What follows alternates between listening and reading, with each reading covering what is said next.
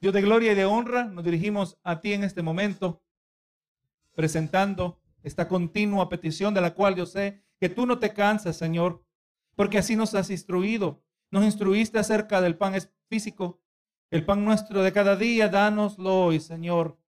Si también entendemos que debemos pedir por el pan espiritual, aquel que solo tú nos puedes dar a nosotros, Señor, pido así que tú derrames de tus bendiciones abundantes estos tesoros de tu palabra, Señor, que se hacen visibles. Estos tesoros de tu palabra, Señor, que se iluminan entre nuestros ojos, Señor, por obra de tu Espíritu Santo. Así, Señor, toma el control de esta parte, control de mí, Señor, guía mis pensamientos, mis palabras. Mediante aquí me dirijo a tu pueblo, Señor, este, esta porción que podamos juntos ver, Señor, que es lo que tú quieres hablar a nuestras vidas. No estamos leyendo y estudiando este pasaje con un simple con curiosidad del futuro, sino, Señor, queremos aprender lo que tu palabra dice. Gracias, Señor. Te doy, te doy, gracias también por este privilegio. Te pido todo esto en el nombre de Cristo Jesús. Amén y amén. La semana pasada, pues, tocamos el capítulo 15, que fue el, el, la introducción a la última fase de la ira de Dios. Si lo, que hemos leído en los capítulos anteriores al intervalo, ¿verdad? que era de los capítulos 12 al 14, si lo que habíamos mirado en el juicio de Dios derramado en las trompetas, si eso era espeluznante, nosotros ni tenemos idea de lo que viene ahora, gloria a Jesús. Gloria a Jesús, lo que vamos a mirar ahora, eh, o lo que hemos mirado hasta ahora, no se compara en lo que vamos a mirar que Dios va a desatar eh, en la tierra. Le recuerdo también, hermano, que la palabra eh, es importante que cuando nosotros estudiamos el libro de Apocalipsis, recuerde que entretejido está implícito. Implícito es algo que se da por entender, ¿verdad? Está implícito algo que no es dicho, pero ahí está. Si usted lo mira cuidadosamente, está implícito. En el libro de Apocalipsis, en medio de todo el juicio, la ira de Dios, la furia de Dios que está empezando a ser desatada sobre la tierra, implícito está la misericordia de Dios. Amén. Y lo vamos a mirar en este capítulo.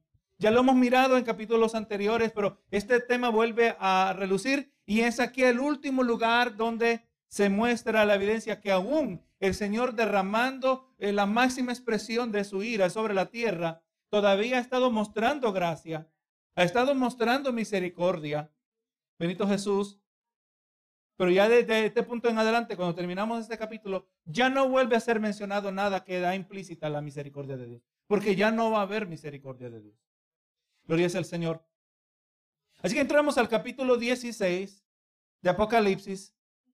Y aquí continúa el apóstol Juan esta visión, ¿verdad? Dice, y oí una gran voz que, que decía, desde el templo a los siete ángeles, id y derramad sobre la tierra las siete copas de la ira de Dios. Dios es soberano, Dios siempre ha sido soberano. Les recuerdo, Dios fue soberano sobre los sellos, que sabemos que no eran la ira de Dios, pero aún así, gloria a Dios, eh, toda la aflicción que vino sobre la tierra, que eran los principios de dolores, no eran los dolores, sino los principios de dolores. Y vemos que las copas, también la soberana Dios, soberana voluntad de Dios expresada sobre la tierra, así también Dios está en este asunto de derramar la más fuerte parte de lo que espera la tierra. Y le dijo a los ángeles, y de derramar sobre la tierra las siete copas de la ira de Dios fue el primero, hablando del primer ángel, y derramó su copa sobre la tierra. Dice, y derramó su copa sobre la tierra y vino una úlcera maligna y pestilente, ¿verdad? De pestilencia. Hermano, vamos aquí, hermano, cuando miramos esta primera copa que se derrama, Gloria a Dios nos trae a memoria eh, algo que aconteció entre las plagas de Dios que Dios derramó sobre Egipto. ¿verdad? En el libro de Éxodo capítulo 9, verso 10 dice, y tomaron ceniza del horno y, la y se pusieron delante de Faraón y la esparció Moisés hasta el cielo y hubo sarpullido que produjo úlceras tanto en los hombres como en las bestias. Vamos mirando, hermano, que no nos sorprende porque las diez plagas que se derramaron sobre Egipto eran juicio sobre la nación egipcia. Eran juicio sobre una nación arrogante. ¿Cómo sabemos que era arrogante? Solo mire a su líder, Faraón, y decía, ¿quién es Dios? Para que yo deje ir al pueblo, ¿verdad? Esa es la actitud. Vamos mirando que el capítulo 16 nos va a pintar eh, una caricatura, nos va a pintar una escena clara del corazón, del contenido del corazón del hombre. Vamos mirando que mientras va escalando el juicio y la ira de Dios y que se ve severo, se ve fuerte. Hermano, ¿alguna vez usted ha visto algo que le pasa a un incrédulo y usted sabe que obviamente entendemos que Dios así lo permitió, pero a uno le da pesar? Pero no ponemos a pensar lo que aconteció en Miami. Se murieron esa gente, nadie imaginaba en medio de su sueño que iban a, a morir aplastados, ¿verdad? A uno le da pesar cuando Dios actúa. Es más, hermano, no, a veces no le da pesar, pero a uno le da miedo también. Recuerde cuando Usías tocó el arca del pacto y Dios lo cortó instantáneamente. Hermano, este David tuvo miedo, quedó también apesarado. Parecía muy severa la mano de Dios, parecía. Y vamos mirando que humanamente nosotros vamos mirando el desarrollo de lo que Dios va desatando en las copas y en nuestra perspectiva humana. Parece que, oye Señor, como que tu mano está muy fuerte. ¿Será como que lo compararemos como cuando la mamá castiga al hijo versus como que el papá castiga al hijo? El papá como que pega maturo, ¿verdad? Gloria al Señor. Y vamos, pero vamos mirando que esta idea de que es muy severo el juicio de Dios se va desvaneciendo, se va mitigando. El mismo Señor nos va confirmando que Él no se le está pasando la mano. Gloria a Jesús. Así que esta, esta última etapa de la ira de Dios, vemos que viene un azote de tal manera, ahora viene de una manera personal. Aquí el Señor no está desatando ira sobre la tierra, sino sobre los ciudadanos de la tierra. Viene de manera personal, viene designada para afectar al individuo, al individuo. Gloria es el Señor. El azote que aquí se presenta se manifiesta en forma, de úlceras, que también puede ser traducida llagas. Llagas que se producen en la piel. La misma palabra que aquí es traducida úlcera, es traducida llaga en el relato del rico y de Lázaro. En Lucas 16, 20, 21 dice, había también un mendigo llamado Lázaro que estaba echado a la puerta de aquel lleno de llagas, hablando del rico, era la puerta del, rico. Y ansiaba saciarte de las migajas que caían de la mesa del rico y aún los perros eh, venían y le lamían las llagas. Pero yo diría, en mi opinión, que las llagas de este de Lázaro no el Lázaro que Jesús resucitó, otro Lázaro. Las llagas de este Lázaro no se comparan con las llagas, con las úlceras que aquí se nos presentan, porque no son cualquier clase de úlceras. Dice que son malignas y pestilentes. Ahora, yo no me puedo imaginar úlceras benignas. Pero si la palabra nos dice que son úlceras malignas y son pestilentes, como, como diciendo que, que son las, como las que nacen de una pestilencia, Gloria, están diciendo, en muchas maneras podríamos decir que son, que son llagas, úlceras que son dolorosas, incurables. Podríamos hablar que quizás estaban inflamadas. Podríamos agregar que algo que es maligno. Estamos hablando que quizás había podrición, estaban infectadas. ¿Pero que sí? Estamos hablando que son malignas y pestilentes. Yo no puedo imaginar peores palabras para, para describir unas úlceras. No estamos hablando de algo que les va a venir en eh, un pedacito del brazo. Gloria a Jesús, vamos mirando que, que, y aunque no se nos dice en detalle cuánto le salían las úlceras, pero póngase a pensar lo que le estaba pasando a Job. ¿Verdad que sí? Job también tenía una condición en la piel y se rascaba con el pedazo de una tinaja de, barro, era un pedazo de, una tinaja quebrada. Era algo intolerable. ¿Será que estas llagas, estas úlceras producían eh, picazón. Quizás podemos visitar el libro de Éxodo, donde miramos cómo, cómo le ocurrió a, los ciudadanos de Egipto, para que nos haya entender, porque no me sorprendería que sean similares, pero estas son peores. Gloria a Jesús. Y, nos dice, ¿verdad? Que estas úlceras que vinieron, eh, una úlcera mal, maligna y pestilente sobre los hombres que tenían la marca de la bestia y adoraban y que adoraban su imagen aquí se hace claro que los que se ponen la marca se la ponen también porque adoran la bestia. Amén. Es interesante que, aquí fue bien claro, fue bien explícito eh, Juan en dejarnos visitar ese este tamaño, este, este detalle, mejor dicho.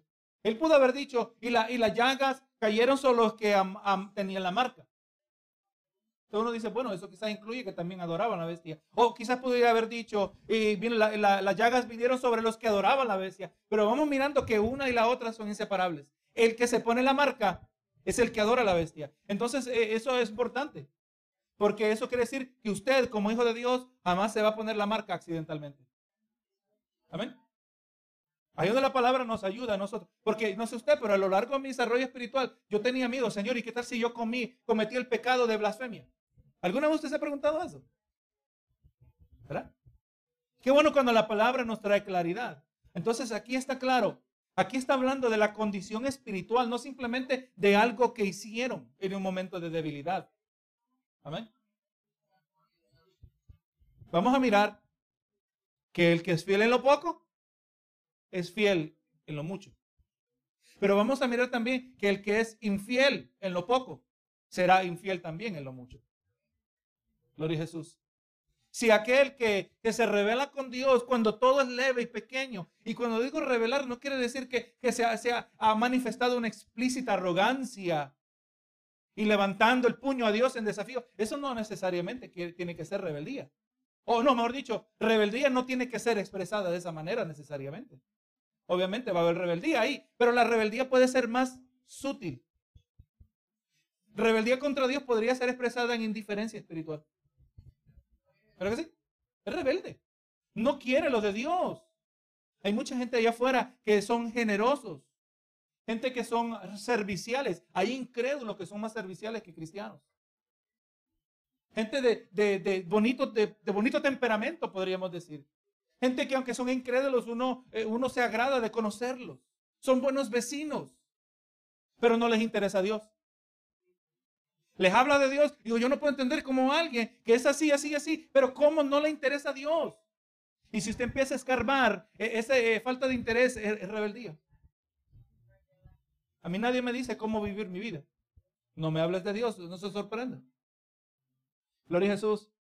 Entonces, vamos mirando que esta Aquí está claro. Y esta, esta, esta primera plaga, esta primera, esta primera azote, la primera copa, no es derramada sobre todos los ciudadanos del mundo. Hace claro que dice que los que se, los que se pusieron la marca de la bestia y adoraban su imagen. Aquí este detalle que adoraban su imagen nos va diciendo algo del contenido del corazón, que esto se va a seguir desarrollando en los siguientes versos. Llevamos este detalle en mente y mira cómo el Señor nos va mostrando el contenido del corazón de los que adoran la bestia. Recuerde al mismo tiempo, esto aclara que en la tierra van a haber personas que no son necesariamente creyentes, pero no se van a poner la marca de la bestia y ellos no van a experimentar esta plaga. Amén.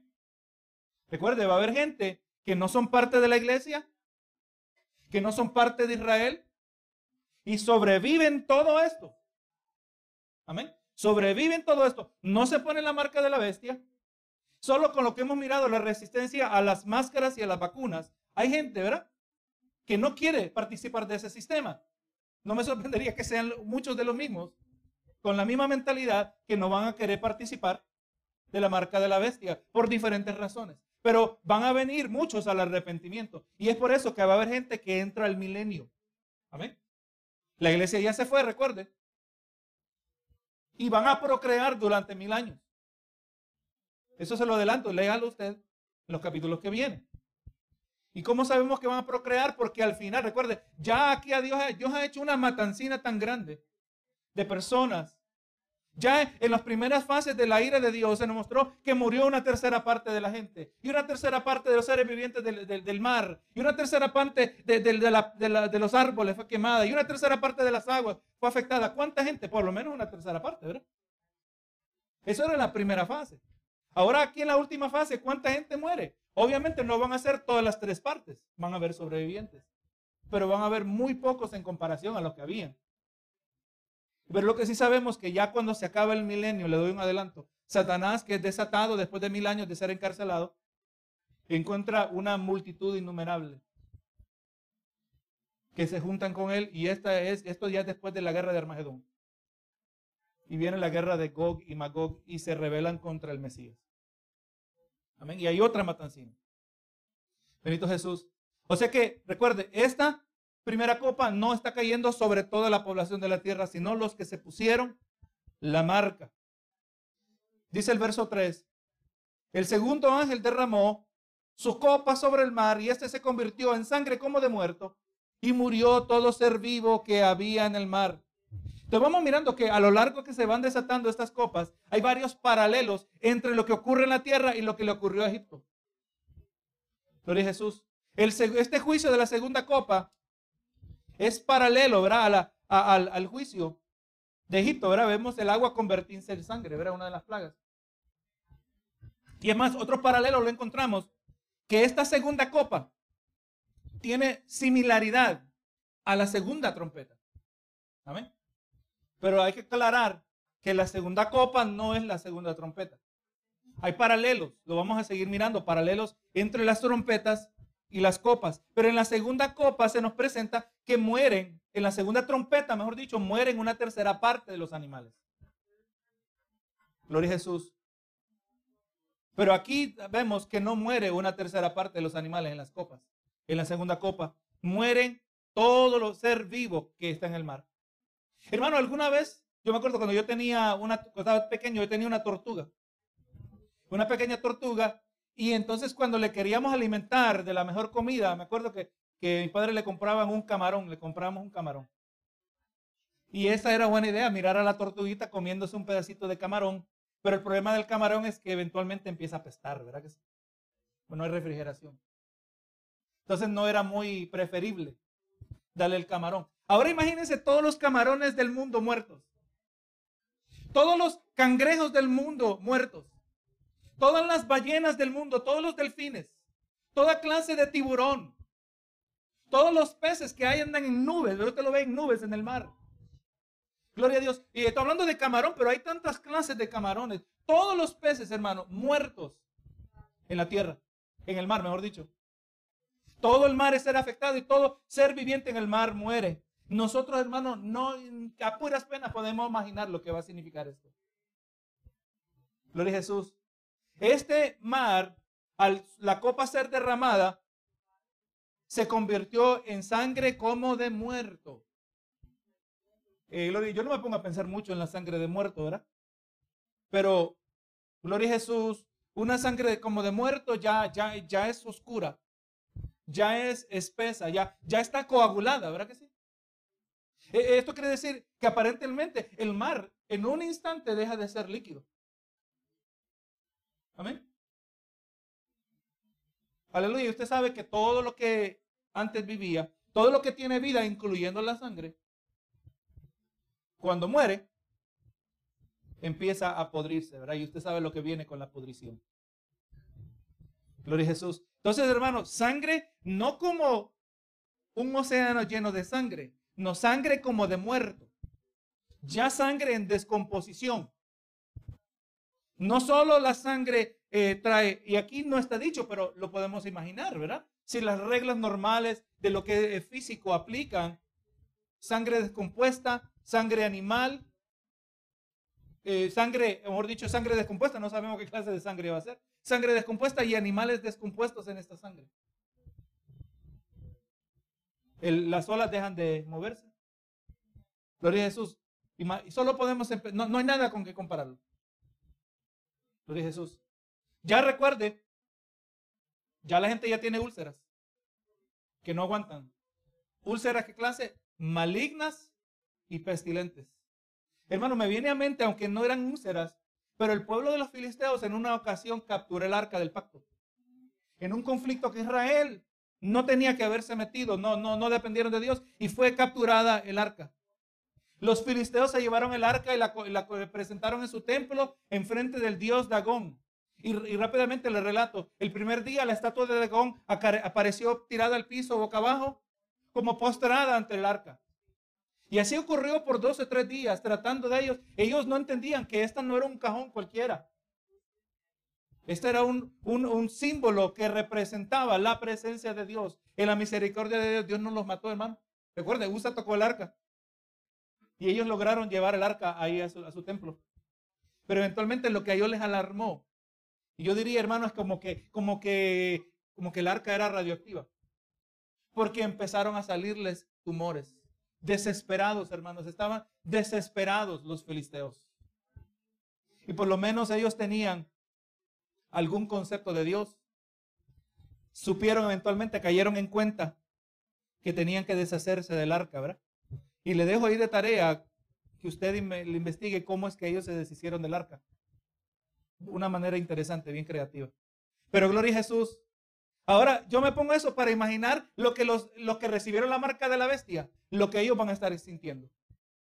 La desesperación, el dolor. Ahí no va a haber, hermano, no creo que va a haber Tylenol. Es más, vamos a mirar que ni para tomar Tylenol van a tener.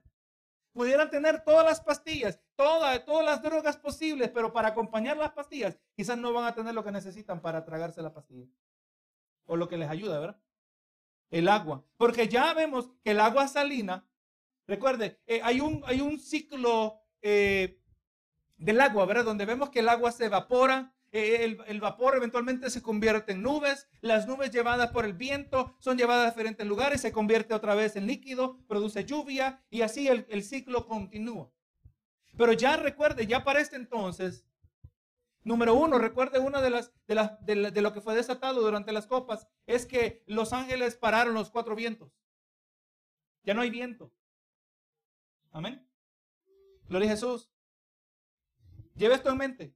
Y vamos a tocar un detallito más adelante.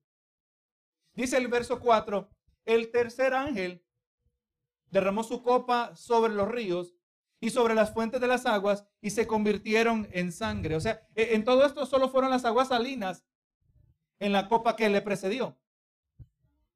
Pero ahora esta copa toca el agua dulce. Ya los vientos pararon. Sabemos que ya no hay lluvia eh, eh, como normalmente ha sido conocido, eh, durante el tiempo de las trompetas. Yo los vientos no están empujando las nubes. ¿Será que las nubes todo este tiempo se han mantenido sobre el mar? Es posible. Pero ahora que el mar ya está coagulado, eventualmente las nubes dejan de ser. ¿Verdad que sí?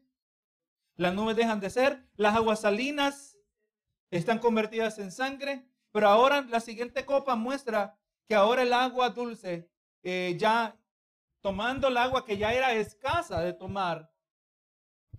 Recuerda, ya una tercera parte del agua ha sido tocada en, tiempos pasados. Una tercera parte de los ríos, ¿verdad? Y los manantiales. Ahora, totalmente, los dos tercios de lo que quedaba de las fuentes de aguas se convierten en sangre. Y ahora esto lo vamos a conectar a un detalle que ya sabemos acerca de los dos testigos. Todo para ilustrar cuán escasa ya estaba el agua. Recuerde, el capítulo 16 nos coloca en el periodo de 30 días inmediatamente después del final de los siete años. Amén. Estamos ahorita en el periodo de los 30 días. ¿Cómo sabemos? Le recuerdo, porque los dos testigos ministraron por tres años y medio, tres años y medio. Sabemos que es la segunda mitad de los siete años. Amén. Y ellos mueren entre la sexta y la séptima trompeta. Amén. Cuando se acaban las trompetas, se acabaron los siete años. Y comienza el periodo de 30 días, como nos dice Daniel. Pero mire lo que dice aquí en Apocalipsis 11, donde se nos habla, se nos ha introducido el, tema de los dos testigos. Apocalipsis 11, 6 dice, hablando de los dos testigos, dice, estos tienen poder para cerrar el cielo. Un detalle que nos ayudaba a entender un poquito de la identidad, ¿verdad que sí? Dice, a fin de que no llueva en los días de su profecía. Y tienen poder sobre las aguas para convertirlas en sangre y para herir la tierra con toda plaga cuantas veces quieran. Entonces, hermano, durante estos tres años y medio no sabemos en qué escala, obviamente no a, la misma escala cuando Dios empieza a desatar su juicio, pero ya parte de las aguas se están convirtiendo en sangre. Pero también parte de las aguas ya está escasa porque ellos pueden parar el agua y más lo dice que a fin de que no llueva en los días de su profecía. Estamos hablando que durante la segunda mitad de los siete años del, que comenzó la gran tribulación, ¿verdad? Que comienza con la abominación desoladora, a la mera mitad de los siete años, por esos tres años y medio ha empezado a escasear el agua ya. ¿Verdad? No nos dice si ellos solo hacen escasa el agua donde principalmente va a ser su ministerio, que aparentemente esto va a ser en Jerusalén, porque es ahí donde mueren. ¿Verdad? No se nos dice si es algo a una escala nacional, la nación de Israel o quizás la región. No se nos dice, pero obviamente ya empezó la, la escasez del agua. Y ya hay lugares donde el agua se ha convertido en sangre. Por tres años y medio y ahora estamos, y ya, gloria Jesús, cuando ellos terminan, y es durante su ministerio también que ya también se desatan las trompetas de Dios. Gloria Jesús. Porque recuerde, recuerde, durante el tiempo de su ministerio, Gloria Jesús, ya el Señor ya comenzó la primera fase de su ira. La iglesia se va, el tiempo de la iglesia y el tiempo de los dos testigos, como que hay un tiempo en común donde se traslapa el tiempo, pero eventualmente la iglesia se va, los dos testigos quedan terminando su ministerio y ahí donde ese tiempo también, en esa última etapa, ya la ira de Dios ha comenzado. Entonces, hermano, volviendo al capítulo 16, toda agua potable se torna en sangre. Ya no hay agua adicional para tomar. Si la gente tenía botes de agua, tenía reservas, eh, quizás eso es lo único que queda. Aquí en este vamos mirando que no se nos dice como pasó en Egipto, que ellos tenían sus pozos de agua. Todo lo que ya estaba existente, todo el agua se le convirtió en sangre. Eventualmente dice que cavaron nuevos pozos. Por eso no se terminaron de morir. Gloria a Jesús. Pero en este caso, todo el agua, todo el agua dulce, todo ya, todo el agua salina ya se convirtió en sangre. Todo el agua dulce también se ha convertido en sangre, aunque aquí no nos dice que como sangre de muerto. Pero eventualmente yo creo que sangre eventualmente se va a podrir. Gloria a Jesús. Todo ser humano lleno de llagas malignas, su cuerpo está, es más, vamos a decir que cada ser humano que está lleno de eh, de llagas malignas, como vuelvo a decir, malignas y pestilentes, están en un continuo estado de pudrición. Pero vivos todavía. Yo no sé si habrá un paralelo como cuando usted mira un leproso. Un leproso, hermano, se está pudriendo, pero sigue vivo. Es algo difícil de mirar. El mar es lleno de muerte y pudrición y ahora encima de todo no tienen agua para tomar. El escenario se está poniendo horrible para los que están en la tierra.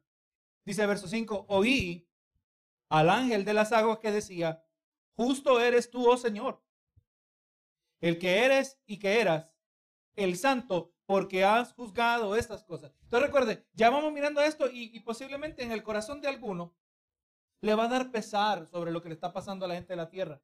Pero este ángel viene quizás anticipando, viene obviamente de parte de Dios, anticipando quizás la percepción de cualquier audiencia que lea estas palabras, eh, diciendo, oye, e, e, esto está muy severo, lo que está aconteciendo sobre la tierra, eh, pero el ángel más bien afirma el carácter de Dios que está diciendo, justo eres, oh Señor, tú eres justo. O sea, hermano, las palabras de este ángel han sido grabadas también para nuestro beneficio, recordándonos que el juicio de Dios es justo y es santo. Recuerde, esta es la percepción de un ángel. Aunque no se nos dice que se le dijo que dijera estas cosas, pero se le permitió que dijera estas cosas. El ángel que está en la presencia de Dios.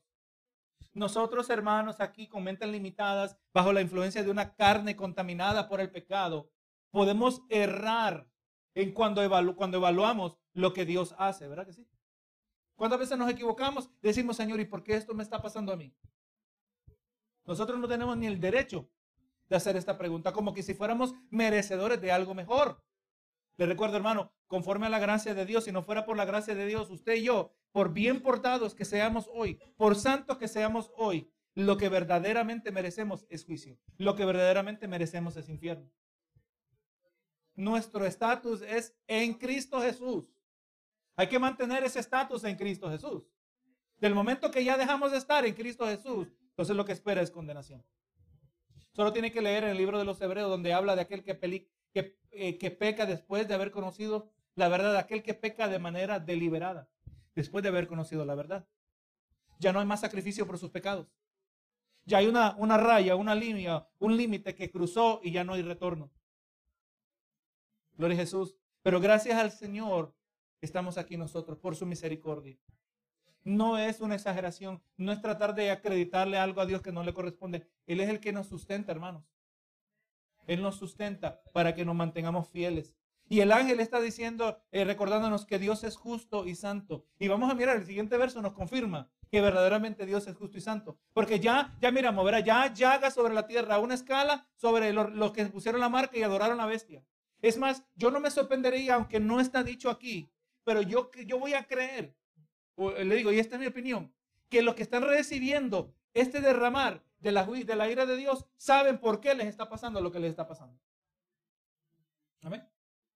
Esto nos está pasando porque adoramos a la bestia. Esto no está, eh, es más, el incrédulo, cuando algo le pasa, dice, esto me está pasando porque yo hice tal cosa una vez en mi vida. Eso no quiere decir que se va a arrepentir. Pero la conciencia, hermano, que Dios le ha dado, el incrédulo dice, esto me está pasando a mí. Recuerden los hermanos de José.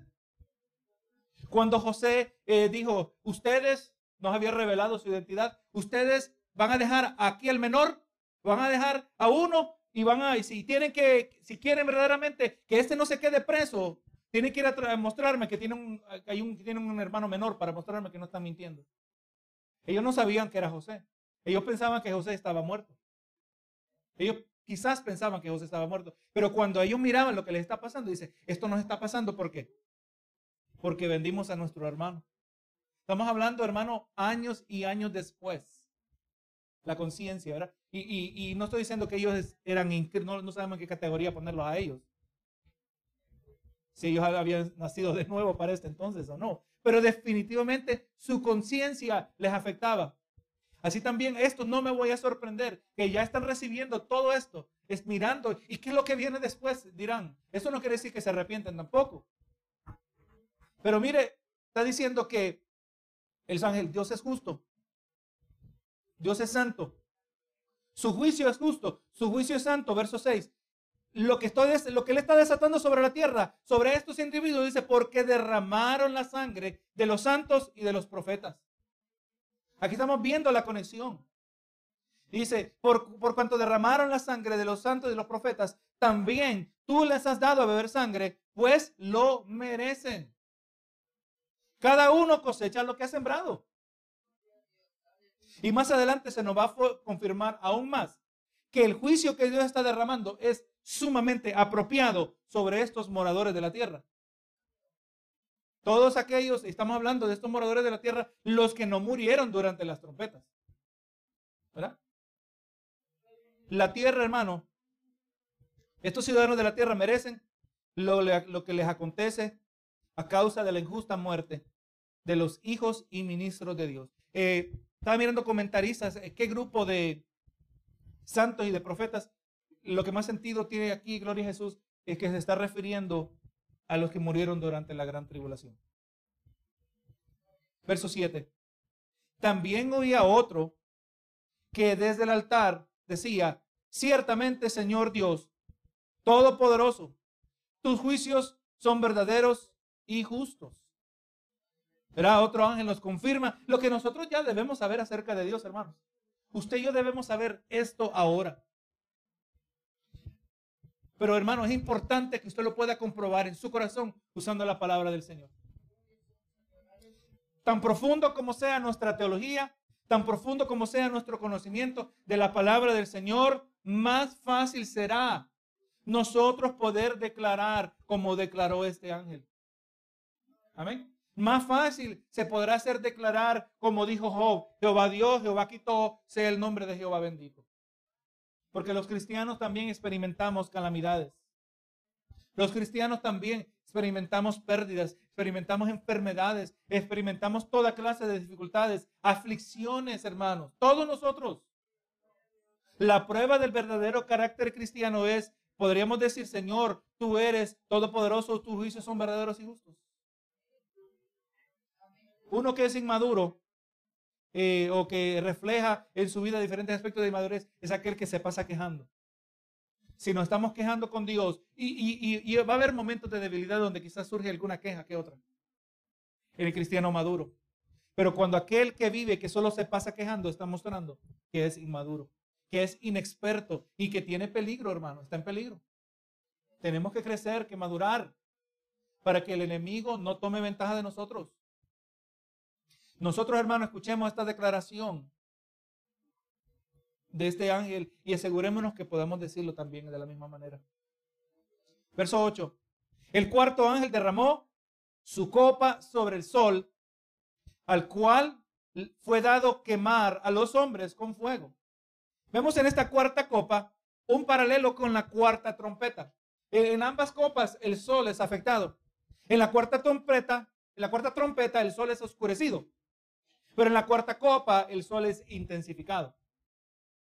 Gloria a Jesús. Tan intensificado fue el calor del sol que no es que va a producir serias quemaduras. Algunos dirán científicamente, bueno, no, es que se, quizás se, desvaneció la capa de ozono y, y, pues ahora la gente se está quemando y por eso la gente no quiere salir porque se quema muy rápido.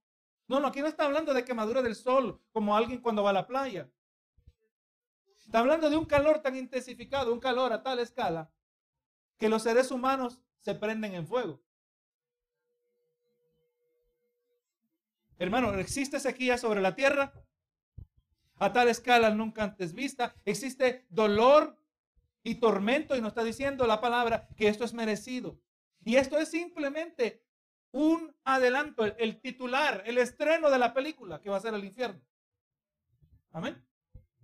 Esto es simplemente un adelanto, un leve, una leve introducción de lo que les espera en el infierno. Eh, en Isaías habla algo relacionado a esto, Isaías 24 versos 4 al 6.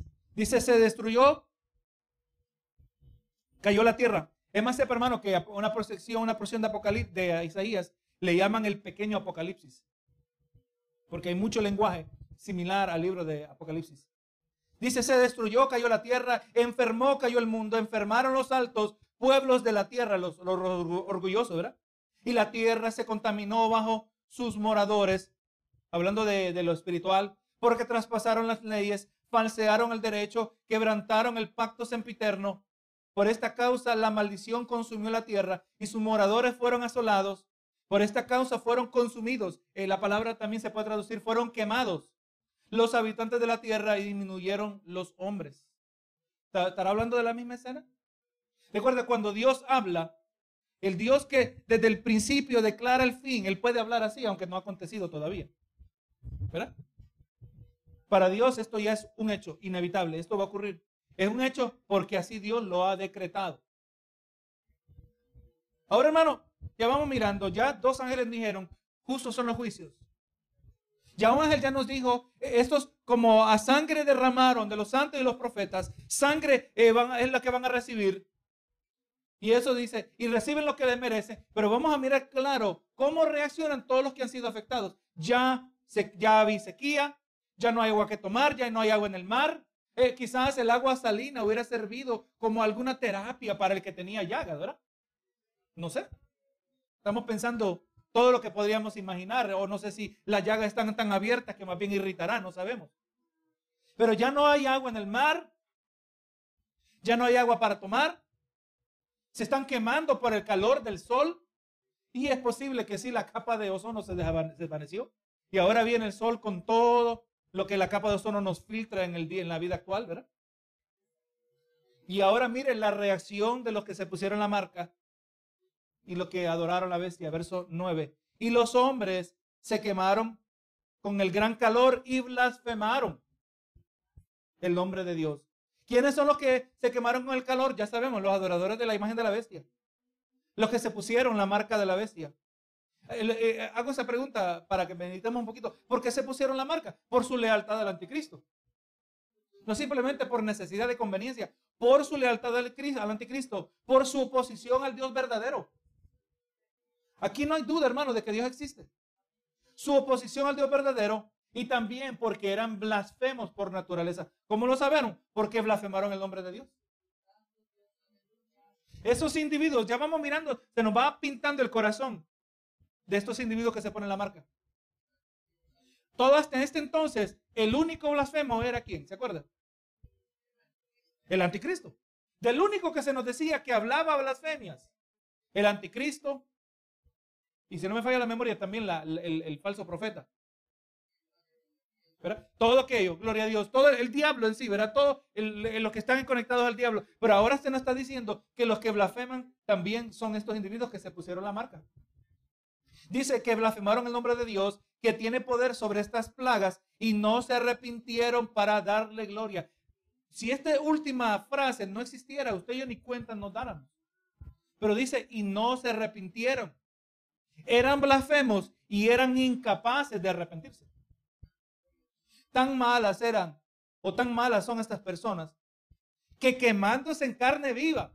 Eh, el hecho que se prenden en fuego no, no quiere necesariamente decir que la persona se prendió en fuego y toda la persona se prende en fuego y, y quizás se muere, ¿verdad? No, no necesariamente. Yo quizás me imagino que se acercaron demasiado a una ventana y se les quema el brazo. Tuvieron que salir por un momento y se quemaron el cuello, lo que no estaba tapado, ¿verdad? No nos dice la palabra en detalle. No nos dice que este calor también quemaba otras cosas. Solo nos dice que quemaba a los hombres. Pero estos individuos tan malos, que teniendo quemadas, gloria a Jesús, y teniendo poca o ninguna agua, quizás hasta para apagar los fuegos. Imagínense, se le prende el brazo en fuego. Normalmente usted va a buscar echarle agua, ¿verdad? Y, y, hasta quizás se trata con humedad. Ya no va a haber casi nada de eso. Son tan malos que ni aún así están dispuestos a rendirse a Dios. Más bien blasfeman su nombre. Más bien quizás pronuncian las peores barbaridades que sus mentes corruptas pueden imaginar. Eso es lo que yo puedo visualizar en mi mente. Esta gente está empezando pensando en lo más malo que pueden decir contra Dios. Blasfemian, ¿verdad? En vez de humillarse y reconocer el bien de Dios. El asunto que es que aquí posiblemente no es que cuestionan el bien de Dios. Usted sabe que los incrédulos a nosotros nos critican cuando nosotros no hacemos algo que ellos quieren y dice que es cristiano. Y yo me río cuando dicen eso y, quizás un día me atreva a decir, casi no me ocurre que, me digan eso, pero yo ya tengo preparado una, una, respuesta. Tú me estás juzgando de que soy cristiano. ¿Alguna vez has leído la Biblia en totalidad? No, pues entonces tú no sabes lo que son cristianos. Y usted sabe que aún leer la Biblia en su totalidad no lo califica uno para saber lo que significa ser cristiano. Es algo de toda la vida. Pero que seguimos aprendiendo. Pero estos individuos, hermanos, no van a decir, eh, no es que van a criticar o blasfemar una, una versión distorsionada de Dios en sus mentes. No, hermano, yo creo que van a tener perfecta claridad. Y saben y van a saber que Dios es bueno. Y lo van a odiar por ello, por ello. Porque si no es que lo odian por ser bueno, entonces, hermano, ellos se arrepintieran. Tiene más sentido. Pero no es que lo odian por ser bueno. Recuerde, el, mundo ama lo suyo. Dijo Jesús, ¿verdad? Si ustedes fueran de ellos, el mundo los amara, los recibiera, pero a Jesús lo aborrecieron. Y hermano, esta gente blasfema. Esta gente blasfemaba contra Dios porque ya odiaban a Dios. Quizás la misma clase de odio que había en el corazón de aquellos que llevaron a Cristo a la crucifixión. Había odio, ¿verdad? Este Lázaro es cierto que fue resucitado. Es cierto que fue resucitado. Yo estaba allí. Pero tenemos que matarlo. Y matar a Jesús también. Qué odio, ¿verdad? El corazón. El quinto ángel derramó su copa sobre el trono de la bestia y su reino se cubrió de tinieblas y mordían de dolor sus lenguas. Estaba mirando y algún comentarista hablaba de otros comentaristas que eh, existe discusión entre los comentaristas acerca de quiénes específicamente son los que reciben el castigo de esta, eh, de esta copa, de esta quinta copa. Eh, cuando se habla de los, los miembros del reino de la bestia, el trono de la bestia, ¿verdad? El trono, su reino. Gloria a Jesús, su, reino que se cubrió de tinieblas. Se refiere esto a, ya que el anticristo tiene un reino mundial, ¿Será que esta es una otra manera para decir que esto va a afectar todo el mundo? ¿O será que se está eh, refiriendo el reino del anticristo eh, eh, allí a su capital? La capital del anticristo. ¿Usted sabe cuál va a ser la capital del anticristo, verdad? ¿Cuál va a ser? Jerusalén, ¿verdad? ¿Será que esto se está refiriendo a los que están en Jerusalén, los que están colaborando con el anticristo? No lo sabemos. Pero lo que sí sabemos que vino una oscuridad. Gloria a Jesús. Y esta oscuridad se nos presenta que eh, en, relación a esta oscuridad va a venir eh, un dolor, ¿verdad? Que se van a morder la lengua. Pero si usted mira cuidadosamente, no nos dice que es la oscuridad que causa el dolor de la lengua, pero tampoco niega que puede ser la oscuridad que causa el dolor, que se muerde en la lengua. Jesús. Se mordían las lenguas por el dolor que experimentaban. Entonces, no sé si es que ya todas estas cosas que le están pasando y ahora ocurre algo peor, que viene esta oscuridad que produce alguna esfera de tormento que nosotros solo podemos imaginar, porque yo no, no puedo imaginar cómo la oscuridad puede causar dolor. Pero lo que sí sabemos, que ahora Dios está tratando con estos individuos, individuos, como ya le dije, cubiertos de llagas malignas, quemados por el calor del sol, hediondos, quizás en un mundo también, en un mundo hediondo, a putrefacción, pudrición, sin agua para tomar, para bañarse, para aliviar su tormento en alguna manera. Y ahora en oscuridad, pues es aquí quizás donde su dolor llega a su máxima expresión, hasta donde han experimentado, y se muerde en la lengua del dolor. ¿Amén? ¿Será que se muerde en la lengua para tratar de minimizar el dolor? No sé, no sabemos, ¿verdad? Pero es algo que no podemos imaginar. Estos son los que se pusieron la marca de la bestia. Así que ya ellos ya aunque hubieran querido y no es que, iban a poder. Ya no hay retorno. Ya no hay cambio. Hermano, le voy a decir, una de las cosas donde nosotros nos ayuda para apreciar la gracia de Dios es que entendamos verdaderamente la capacidad de maldad que existe en nuestros propios corazones. Amén. En nuestros propios corazones. Aún el que creció en la iglesia, aún el hijo de pastor, aún el hijo de evangelista, aquel que ha dedicado toda su vida al ministerio, la maldad existe en el corazón de todos nosotros. Y cuando nosotros, mientras nosotros minimicemos la maldad del corazón del hombre, no vamos a apreciar verdaderamente la generosidad de la gracia de Dios sobre nosotros. Por eso tenemos que mirar la palabra. Recuerde, no dice el libro de los Salmos, Jesús también lo cita, dice, no hay ni uno bueno, no hay ni siquiera uno. También la palabra dice, no hay quien busque a Dios, dijo el salmista. Eso nos describe a nosotros, hermanos. Ahora, eh, estos individuos, ah, obviamente, sus corazones se han ido endurecidos, en vez de suavizado a la misericordia de Dios. Pero recuerde, de la misma manera que Dios endureció el corazón de Faraón, y ahí está, ¿será que Dios lo endureció internamente y alteró su voluntad contra su propia voluntad? No necesariamente. Porque así como Dios puede endurecer a alguien, nosotros también podemos endurecer a alguien y nosotros no tenemos poder. Usted puede actuar de maneras que endurecen el corazón de las personas contra usted. ¿Verdad que sí? Y usted no está influenciando su voluntad. Usted no tiene la capacidad de entrar a su corazón y alterar su voluntad de ninguna manera. Pero sí tenemos esa capacidad externa de influenciar a algunos desde afuera. Así también yo considero que estos malos están desde afuera, pero son endurecidos no necesariamente porque Dios quiere endurecerles el corazón en el proceso, pero porque son malos y tan malos y son tan amantes de la maldad. Recuerde, son tan malos y por eso se pusieron la marca de la bestia. Porque adoraban la bestia y, hay que aclarar, yo, yo lo he meditado en estos tiempos, el que, el que declara y adora a la bestia es, no es simplemente porque no tenía quien adorar, es porque quiere adorar a cualquier cosa menos a Dios. Ese es el asunto. Presénteme lo que sea y si es necesario, al diablo voy a adorar, con tal yo no tenga que adorar al Dios bueno. Porque adorar al Dios bueno quiere decir que Él me va a decir a mí cómo vivir mi vida. Y si yo adoro a cualquier otro, me dejan vivir como yo quiero. ¿Verdad? recuerde, esa dice, esta es las tinieblas. Como dice el, Juan, esta es la condenación que los hombres amaron más las tinieblas que la luz. Ese es el asunto.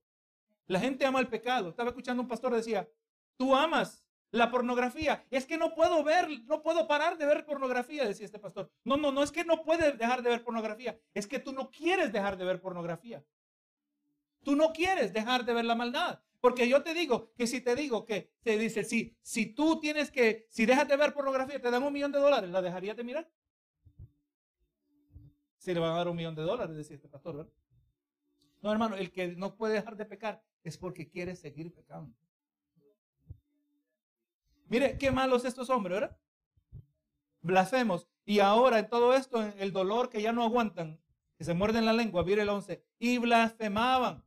Otra vez, y blasfemaron contra el Dios del cielo por sus dolores y por sus úlceras, y no se arrepintieron de sus obras. El problema es que blasfemaban y que también no se querían arrepentir.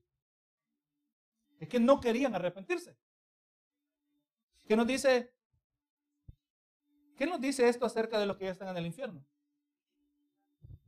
¿Qué actitud será la que estará presente en aquellos que cuando todos sean muertos y condenados, qué iba a haber en ellos también? Si estos blasfemos mueren así, ¿cuál va a ser su actitud en el infierno? Nosotros no tenemos razón para pensar, hermano, que un blasfemo que durante todos los días en su vida terrenal experimenta la gracia común de Dios, cuando llegue al infierno ha de cambiar, especialmente en un infierno donde no existe nada de la gracia de Dios. ¿Cómo va a haber pensar si durante todos los días de su vida el blasfemo experimenta la gracia común de Dios y aún así blasfema contra Dios?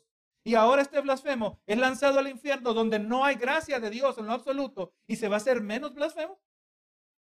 No, hermano, un, predicador dijo así, amigo, entiende que el infierno está en llamado de adentro hacia afuera. Amén. La gente odia tanto a Dios y, o sea que basado en esto, podríamos decir que el que está en el infierno ahorita y el que van a llegar al infierno eventualmente por toda una eternidad van a odiar a Dios? ¿Será que es posible que por toda una eternidad van a blasfemar a Dios? Si esto lo hacían aquí experimentando la gracia de Dios, ¿cuánto aquellos querrán recibiendo la totalidad de lo que merecen? Hermano, el corazón del hombre. Severo, ¿verdad? Que el Señor siga teniendo de Dios, de cada uno de nosotros, misericordia. Oremos por nuestros familiares, oremos por nuestros seres queridos, amigos, Oremos. Yo miro, yo, yo me voy a la gente y yo, yo tengo este, este problema, pero no es problema. Cuando yo miro a alguien y la gente ahí anda tranquilo, yo lo estoy mirando y estoy mirando sus almas. O mejor dicho, estoy pensando en sus almas. Yo miro al compañero y digo, ay Dios mío, míralo aquí tranquilito y no sabe lo que le espera. Míralo. Obviamente cuando miramos eso, eso nos debe motivar. Hablarles de Dios. Sepa que todo aquel que va al infierno, le recuerdo las palabras que dijo el pastor Washington. Nadie va al infierno porque no tuvo oportunidad de hacer profesión de fe. Todo, va, todo el que va al infierno es porque rechazó a Jesucristo. Amén. Asegurémonos nosotros de no rechazar a Jesucristo. Asegurémonos nosotros de no ser indiferentes a Jesucristo. Asegurémonos nosotros de ser fieles a Jesucristo. Si no, esto es lo que espera. Esto está claro, hermano. Y recuerde, Estamos leyendo esto y quizás esto a algunos le cause una pesadilla que otra. Pero ahí está la misericordia de Dios. Esto es una advertencia para que nos mantengamos firmes hasta el final. Para que no juguemos iglesia. Para que no titubeemos. Amén. Por eso aquí nos animamos los unos a los otros. Gloria a Jesús. Aleluya. Esto nos va a ayudar, hermano. Esta estructura que Dios nos ha dado y nos ayuda para que nosotros nunca nos encontremos en este escenario tan horrendo, que nos presenta especialmente esta última fase de la ira de Dios. Vamos a continuar, terminar el capítulo 16 la semana que viene. Y de ahí vamos a mirar, hermano, que el capítulo 17 y 18 nos presentan otro pequeño paréntesis, que retrocedemos a algo que ocurre durante la última parte de, los siete años. Dios de bondad y misericordia, te damos gracias, Señor, porque tú nos das capacidad para hablar este tema, para entender este tema, Señor. Tú eres el que ilumina nuestros ojos. Se nos hace difícil concebir cómo el corazón del ser humano puede ser, Señor, tan cerrado, tan duro contra ti. Aleluya. Y eso es un indicador, Señor, de la obra que tú has hecho en nosotros, porque nosotros somos así, Señor. Lo más probable que estando en, el tiempo de la crucifixión, nosotros no hubiéramos unido esa multitud que, que dijo, crucifíquenlo, Señor. Te damos gracias por la grande misericordia que tú nos das. Este conocimiento no está simplemente para satisfacer curiosidad o simplemente para poder decir que tenemos más capacidad en las cosas de Dios, sino que esto debe moldear, transformar nuestra vida, ya que este libro de Apocalipsis es uno que comienza acompañado, Señor, con una bienaventuranza, aquel que guarda las palabras escritas en este libro. Señor amado, que nos impulsen, Padre Santo, entendiendo la urgencia que hay en compartir tu evangelio, en vivir tu evangelio, Señor. La gran, más grande parte de nuestra obra evangelística es la manera que nosotros vivimos ante los ojos de los hombres. Señor amado, en este momento, gracias te doy por el tiempo que hemos podido pasar aquí juntos, Señor, en este ambiente espiritual. Gracias por bendecirnos, por cuidar nuestro entrar y nuestro salir. Tú eres el que nos provee salud y te damos gracias. Y aun cuando estamos enfermos, también te damos nuestra gratitud. Llegamos al final de este servicio. Pedimos que tú nos lleves con tu bendición a nuestros hogares. Nos despedimos en el nombre de Cristo Jesús. Amén y amén.